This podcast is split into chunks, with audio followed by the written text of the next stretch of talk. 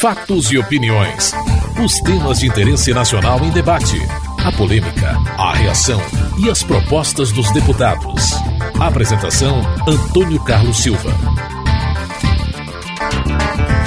Os mandados de prisão expedidos pelo presidente do Supremo Tribunal Federal, Joaquim Barbosa, para os condenados pelo envolvimento no caso conhecido como Mensalão, repercutiram na Câmara. Parlamentares petistas, como o líder do partido, José Guimarães, saíram em defesa do ex-ministro José Disseu, do deputado licenciado José Genuíno e do ex-tesoureiro Delúbio Soares. O PT não é corrupto, e muito menos aqueles que estão encarcerados são corruptos, porque são construtores da democracia.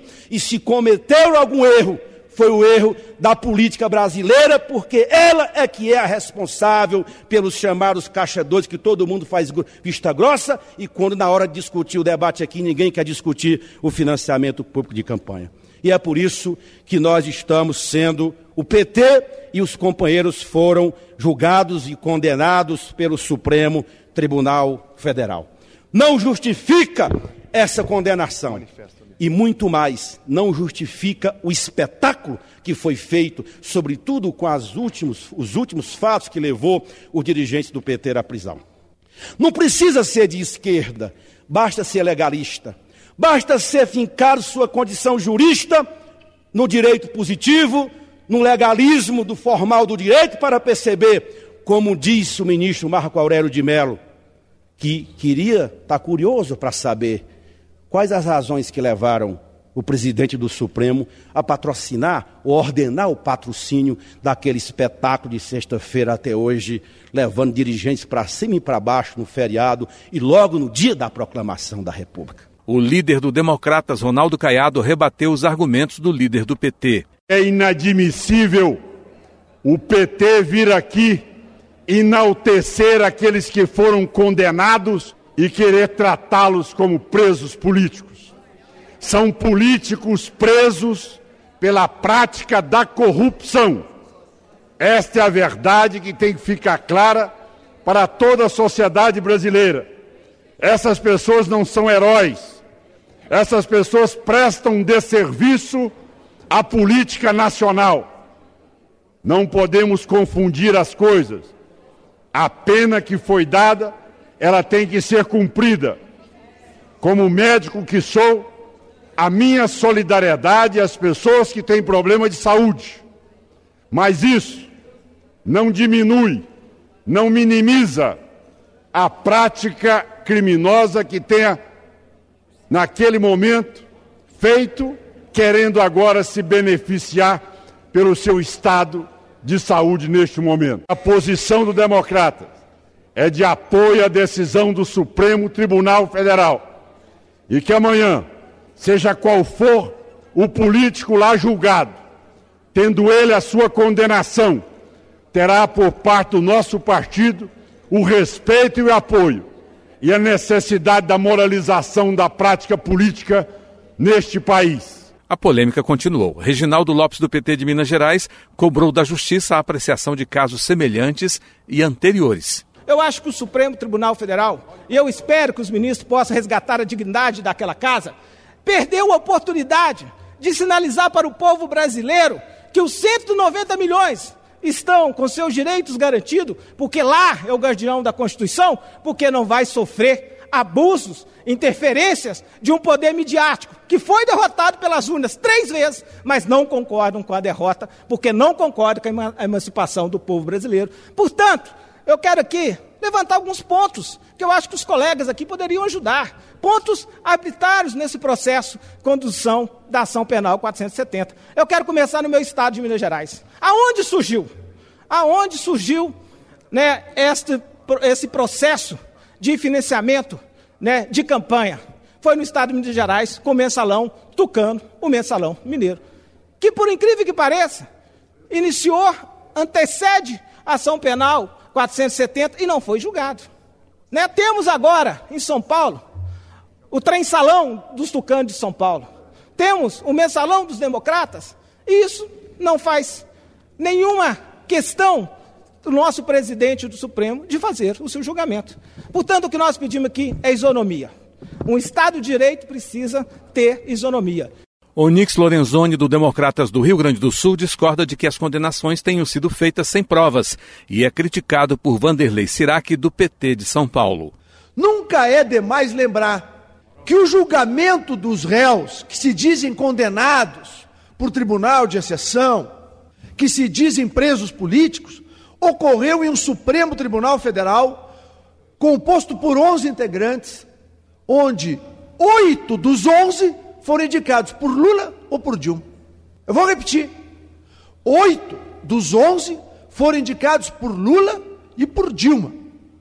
E os outros dois, para chegar na conta de dez, presidente, foram indicados por apoiadores veementes deste governo. O ex-presidente caçado Fernando Collor de Mello, odiado antes pelo PT e hoje abraçado e protegido do governo Dilma, e o José Sarney, representando talvez uma das mais nefastas oligarquias que a política brasileira já conheceu e que está aí, nomeou outro ministro. Portanto, de 11, 10 eram ou apoiadores do governo ou a, os oito nomeados pelo próprio governo. Então, é evidente que os dados, as provas, elas eram tão escandalosamente fortes que não houve como, não houve maneira de se desfazer um conjunto probatório tão forte que mesmo um tribunal previamente com tendência a ser mais condescendente pôde livrá-los de uma condenação. O senhor estava dizendo que uma mentira dita muitas vezes o povo acaba acreditando. A pergunta não, que eu faço. Isso, quem disse isso é Goebbels. É, a pergunta que eu faço para Vossa Excelência, se é por isso que o senhor mente tanto no discurso em relação ao governo. O senhor fala que tem quadrilha e a obrigação da Câmara dos Deputados é investigar. Eu Vossa já investiguei, eu já Vossa Excelência tem obrigação, foi eleito para investigar. É, eu, é obrigação. da CPI dos Correios, ou então denunciar para o Ministério Público. Eu apontei o senhor Henrique Pisolato então, como DEM, ladrão. Então, então. Então eu já fiz isso. Então, o senhor está então, atrasado. Então, o senhor, então, o senhor mente tanto fora do seu partido. o povo acreditar. Acho que é por causa disso. O senhor tá deve estar usando o Goebbels lá dos nazistas. Não, quem usa é o seu governo. Né? Quem tem dinheiro para gastar é o seu é governo. É uma prática, inclusive. Eu não tenho dinheiro para gastar nisso. Né? Então, acho que é bom tá a gente bom, falar a verdade aqui. Ok. O senhor vai poder se manifestar no próximo eh, grande expediente. Cibá Machado, do PT do Acre, afirma que a justiça condenou inocentes. Nossa bancada está indignada com o que se sucede na chamada AP 470. Uma situação aonde por caráter político se tenta impor na imagem do nosso partido como se o nosso partido tivesse feito um escândalo da parte administrativa. Nós refutamos essa tese, senhor presidente, não aceitamos. Essa tese foi imposta na nossa história, mas pior que isso, assistimos a um escândalo jurídico no nosso país, quando o presidente do STF rasga a Constituição Federal, rasga todo o regimento do Supremo Tribunal Federal, usa do abuso de sua autoridade para condenar pessoas inocentes por não encontrar um único indício de prova. Então, em relação a isso, nossa bancada está firme na solidariedade a José de Seu, a Genuíno e a Delúbio Soares, e vamos daqui para frente manter todos os dias nesta casa a nossa voz discordante com o que aconteceu e esperamos ainda que haja algum tipo de indício de se fazer justiça no Brasil. O líder da minoria, Nilson Leitão, pediu respeito ao Supremo Tribunal Federal. A diferença que nós estamos vivendo hoje é que parece que esse julgamento é um julgamento de todos. Ora, o Partido dos Trabalhadores não pode desassociar esse momento. Tem que assumir aqueles que cometeram erros Assim como outros partidos também podem cometer erros. Mas espera aí, daí dizer que não houve, daí dizer que isso é apenas um erro de um Supremo Tribunal Federal, o superior, o máximo da justiça brasileira, quando um partido do governo coloca em xeque a moral do Supremo, aí sim nós vamos começar a repensar a nossa república. Essa nossa república tem que ter um pouco mais de respeito. Nós não podemos acusar em vão. E eu sei que já tentaram trazer aqui à baila o debate sobre Minas Gerais, sobre outros assuntos. O PSDB está pronto para debater isso. Pronto. Eu quero dizer aqui que se tem alguma dúvida, que eu não tenho nenhuma, sobre o nosso partido, eu também posso levantar dúvida sobre o chefe de Estado no momento do mensalão, que era o presidente Lula. Qual que é a diferença? Qual que é o medo de fazer esse debate? Não podemos ter medo desse debate. Nenhum.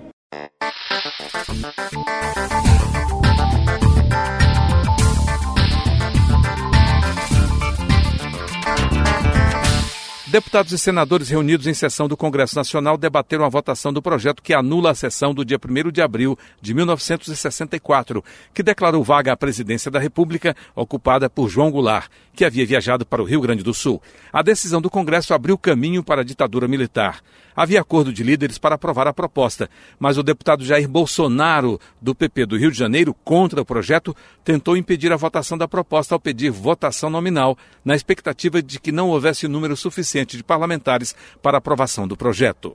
A ABI, onde englobava praticamente toda a imprensa, pedia também a destituição de João Goulart. A OAB apoiou este movimento. Toda a Igreja Católica foi na mesma linha, bem como os empresários e produtores rurais.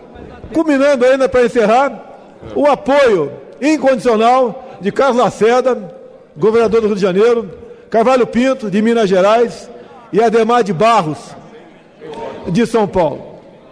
No dia 2 de abril, senhor presidente, no dia 2 de abril, numa sessão do Congresso, foi declarada a vacância da presidência da República. Senhor presidente, isso não foi um golpe.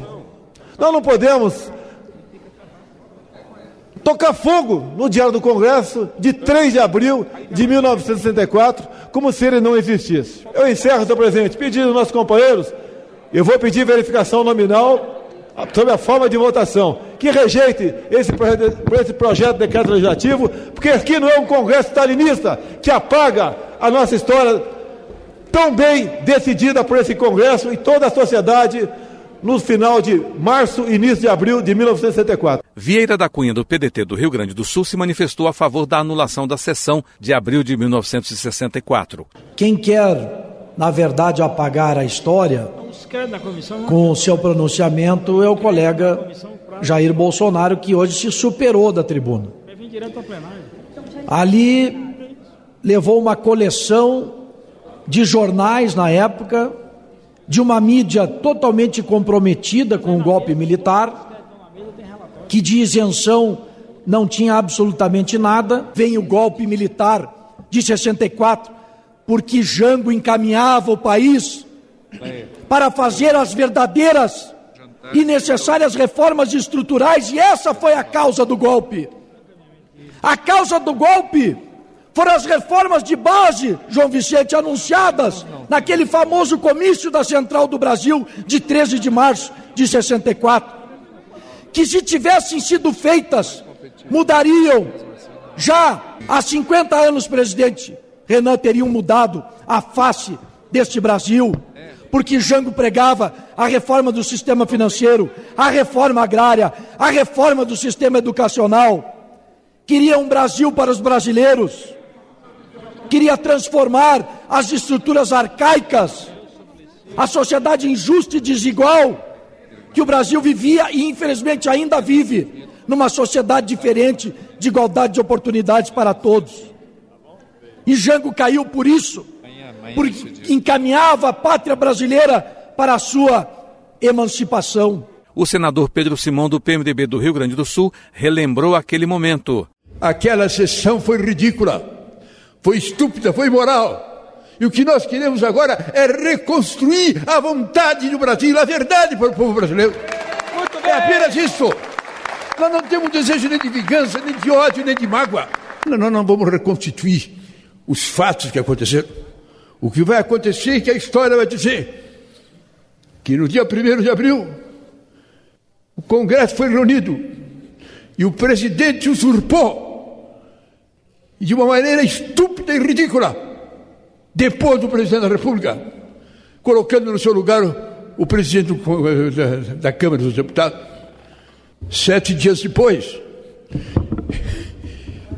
três ministros militares indicados pelo presidente da Câmara Esses três ministros, dez dias depois, fizeram um ato institucional, que não tinha número, não era número um, não, era ato institucional.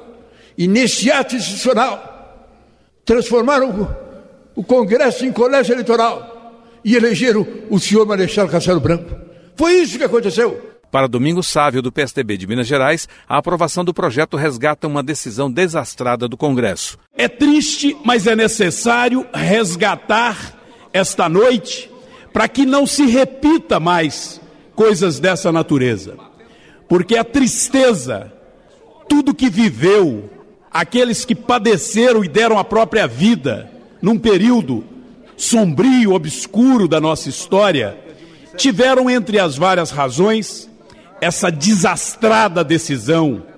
Diria, como seguramente deve ter bradado Tancredo Neves e tanto outros bravos brasileiros, diria que muitos disseram essa atitude covarde de traição, porque sabendo que estava em solo brasileiro, o vice-presidente da República, então presidente, deveria sim ter o convocado e dado posse ao presidente da República num ato absolutamente legítimo e missão do Congresso brasileiro. Mas não, num ato de traição à Constituição.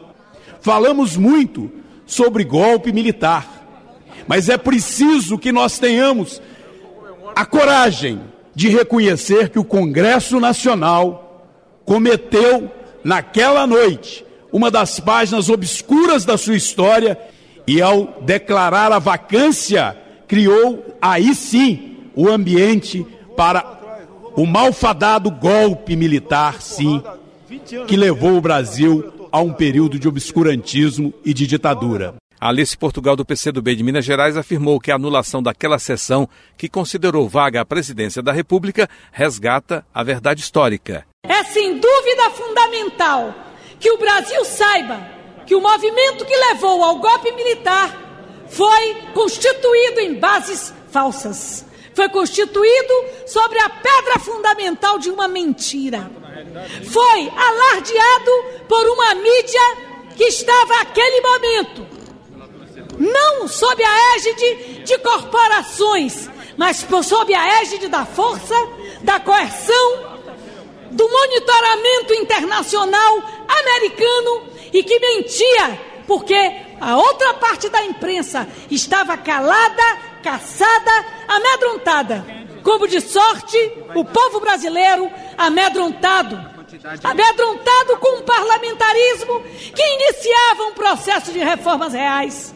Porque Jango, na sua juventude, no seu vigor, apresentava soluções reais para a crise, para a dependência econômica, para a amplitude das relações políticas do Brasil com o mundo. Como representante do Partido Comunista do Brasil, elevamos a mão de maneira clara para votar a favor da anulação daquela vergonhosa madrugada de 1 de abril que subordinou o povo. E hoje, 20 de novembro, quando Castro Alves disse ao povo brasileiro que preferia, em relação à escravidão, ver a nossa bandeira rota na batalha do que servindo a um povo de mortalha, digo que essa ata é uma mortalha da liberdade do povo brasileiro e vamos rasgá-la nessa noite para que nunca mais se repita. O presidente do Congresso, senador Renan Calheiros, negou o pedido de Jair Bolsonaro e o projeto foi aprovado em votação simbólica.